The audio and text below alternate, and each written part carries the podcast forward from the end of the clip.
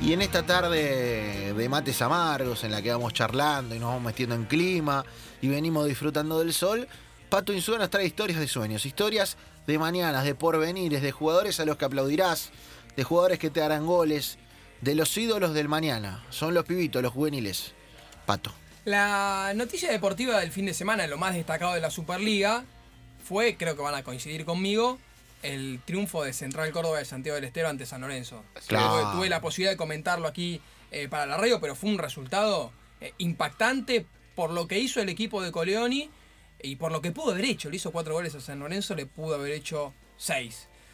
El triunfo de Central Córdoba de Santiago del Estero ante San Lorenzo fue más amplio todavía, porque también le ganó la reserva de Central Sí. Córdoba a la del Ciclón. Recordemos, reserva campeona Bicampeona. De- del fútbol argentino.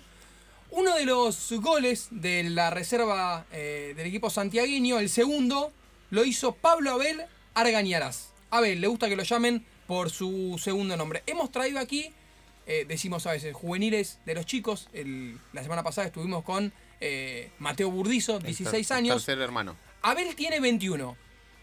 ¿Qué lo decimos? A veces con la histeria que maneja el fútbol, con los tiempos que pretenden acortarse, parecería que ya es un chico grande. Sí. Abel tiene un recorrido muy interesante. eh, él es tucumano, nació en eh, San Miguel de Tucumán. Jugó en su provincia un año en San Martín, pero a los 14 años, eh, a partir de, de estas captaciones que realizan los clubes, de los ojeadores que pasean por todo el país, lo ficha a Lanús. Y se vino a vivir al sur del conurbano bonaerense, a los 14 años. Se instaló en la pensión, se quedó viviendo en la pensión y empezó a jugar en la octava. Octava división de Lanús. Obviamente, esa primera etapa eh, le costó, porque a los 14 años estar viviendo lejos de su papá, de su mamá, de sus hermanos que habían quedado en, Tucumán, eh, y él estando eh, con la contención que hay en una, en una pensión, pero siendo un chico de 14 años, esa primera etapa se le hizo un poco más complicada. Hizo todo el recorrido en divisiones inferiores de Lanús hasta llegar a la reserva. Que es el filtro. Bueno, en este caso fue distinto hacer un filtro. ¿Por qué? Porque Abel jugó tres años en la reserva de Lanús. Mucho tiempo. Lanús le hace contrato, le hace su primer contrato como futbolista profesional. Después de tres años en la reserva de Lanús, a fin de año, de fin de año pasado, comienzos de este año, lo ceden a préstamo a Juventud Antoniana de Salta. En Juventud Antoniana de Salta jugó solamente un semestre, nueve partidos, seis de titular, tres goles. Bien, Bien, ¿no? Seis partidos de titular, tres goles para un número nueve, bien. está muy bien. Uno cada dos partidos. Cuando regresó a Lanús, después de ese préstamo, ahora a mitad de año, em, negoció con el club la libertad de acción. Se dio cuenta que estaba ahí estancado en la reserva, eh, bueno, llegó a un acuerdo con el club, eh, con el cual quedó con el pase en su poder y encontró la opción de ir a jugar a Central Córdoba de Santiago del Estero, con lo que implicaba un club eh, del interior, con una experiencia en primera división muy remota. eh, así que logró sumarse ahí y está jugando en la reserva por ahora. Todavía Coleoni no lo tuvo en cuenta para, para una citación, pero está ahí. Y el fin de semana marcó el segundo gol de penal en el triunfo de, de la reserva ante San Lorenzo. Un poco de lo que nos contó Abel es lo que tuvo que ver con esa primera etapa en Lanús y cómo vivió la circunstancia de, después de estar tantos años en el club, tan cerquita, tanto tiempo ahí en la reserva, no haber podido debutar, no haber podido jugar en primera. Bien, creo que fue muy buena. Por ahí esperaba, eh, no sé, poder haber llegado al, al primer equipo, pero bueno, no se dio. Pero creo que me dejó mucho, me enseñó muchísimo, crecí como persona y como jugador. Y así que nada, sí, por ahí duele un poco, pero bueno, a veces hay que, hay que tomar otros caminos si, si no se puede en, en un lugar. Así que nada, eh, contento por el paso por Lanús. Bien, ahí nos contaba entonces esa experiencia larga de muchos años en Lanús, en una etapa en la que también estuvo muy considerado en selecciones juveniles. Jugó el eh, sudamericano sub-17 de 2015, cuando era Leme, el técnico Claro. del, del sub-15. Y después se acuerdan que acá hablamos varias veces, hablamos de aquel, aquella etapa en la cual AFA no tenía eh, directores técnicos en las juveniles y tuvo que recurrir a Ariel Pablo Rosso, que era el coordinador de inferiores de Lanús, para ir a jugar aquel torneo de Alcudia, cuando fue, le pidieron a todo el cuerpo técnico, a, a- a Lanús un cuerpo técnico completo.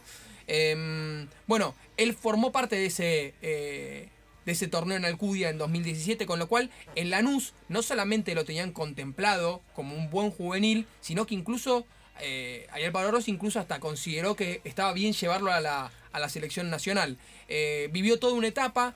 También eh, después de esa etapa continúa en la sub-20 entrenándose, aunque sin partidos oficiales, y también eh, nos contó sobre cómo vivió aquella experiencia de haber durante casi cuatro años haber sido parte estable de las selecciones juveniles entrenándose habitualmente ahí en Ezeiza. Eh, la experiencia más linda creo que fue el sub-17, va, en realidad todas eh, fueron lindas. La camiseta de la selección es algo, es algo muy lindo y creo que a todas las convocatorias eh, la disfruté al máximo. Eh, no hay una que, que por ahí diga esta disfruté más porque trataba de, de todas eh, de la misma manera porque creo que es lo más lindo que hay y lo que todo jugador no desea siempre. De la habitualidad de jugar en un equipo con, con los recursos que tiene Lanús, ustedes, Seba, Javi, conocen lo que es la ciudad deportiva de Lanús, eh, cómo viven los chicos que trabajan ahí, de estar tantos años en eh, divisiones, eh, en selecciones juveniles de AFA, le tocó la experiencia de ir a jugar el torneo Federal A con Juventud Antoniana de Salta, una realidad completamente distinta, en la cual contábamos, pudo hacer pie. ¿Por qué? Seis partidos como titular, tres goles es una, buena carta de presentación, pero bueno, estaba estipulado que el préstamo iba a durar solamente seis meses, después había una opción demasiado alta para, para el club salteño, con lo cual lo que decíamos, volvió a Lanús, que es el momento en el cual eh, logra su libertad de acción. Y se presenta en Central Córdoba de Santiago del Estero, va con sus videos, con, con- eh, con- mostrando lo que había hecho durante tantos años en el fútbol juvenil. Entonces le preguntamos, le dijimos, le dijimos que se presente, que nos cuente, Abel Argañarás, de él hablamos, en el Club 947, qué clase de delantero es. Eh, soy nueve que me gusta salir del área a jugar, aso- asociarme, eh, tirar muchas diagonales. eh, por ahí no soy de jugar mucho al pelotazo ni, ni por arriba, me gusta por ahí jugar más por abajo y creo que me, me identifico con eso. Los que tengan ganas de googlear, de buscarlo es fácil, miren cómo pateó el penal del fin de semana contra San Lorenzo. Lo vi. ¿eh? Como abre el pie, pone la pelota arriba, lejos, una definición de mucha categoría eh, para un penal que muestra también eh, las habilidades de él, que se presenta a Javi como un delantero de maniobra, un centro delantero de maniobra. Dice que le gusta salir de atrás, armar juego. Tipo eh, Pipa Benedetto. Ahí, ahí está. Pipa Benedetto era un 9 con esas características, ¿no? Sí. De retrasarse eh, sin. De que necesita ser parte. Claro, sin, sin perder gol. Eh, está, está contento en Santiago del Estero. Siente que en Central Córdoba este, esta, este periodo de adaptación de jugar en reserva que le dieron está bueno. Eh, confía en que prontamente Coleoni lo va a tener ahí en cuenta para, para alguna próxima eh, convocatoria. Y por eso lo último que nos contaba Abel era, bueno, cómo vive esta circunstancia, esta experiencia que tiene en Santiago del Estero y si ya lo gana un poquito la ansiedad por ese debut en primera que se le frustró en, en Lanús, que lo tuvo en el ascenso con Juventud Antoniana, pero que bueno, quiere la primera división ahora con el ferroviario santiagueño.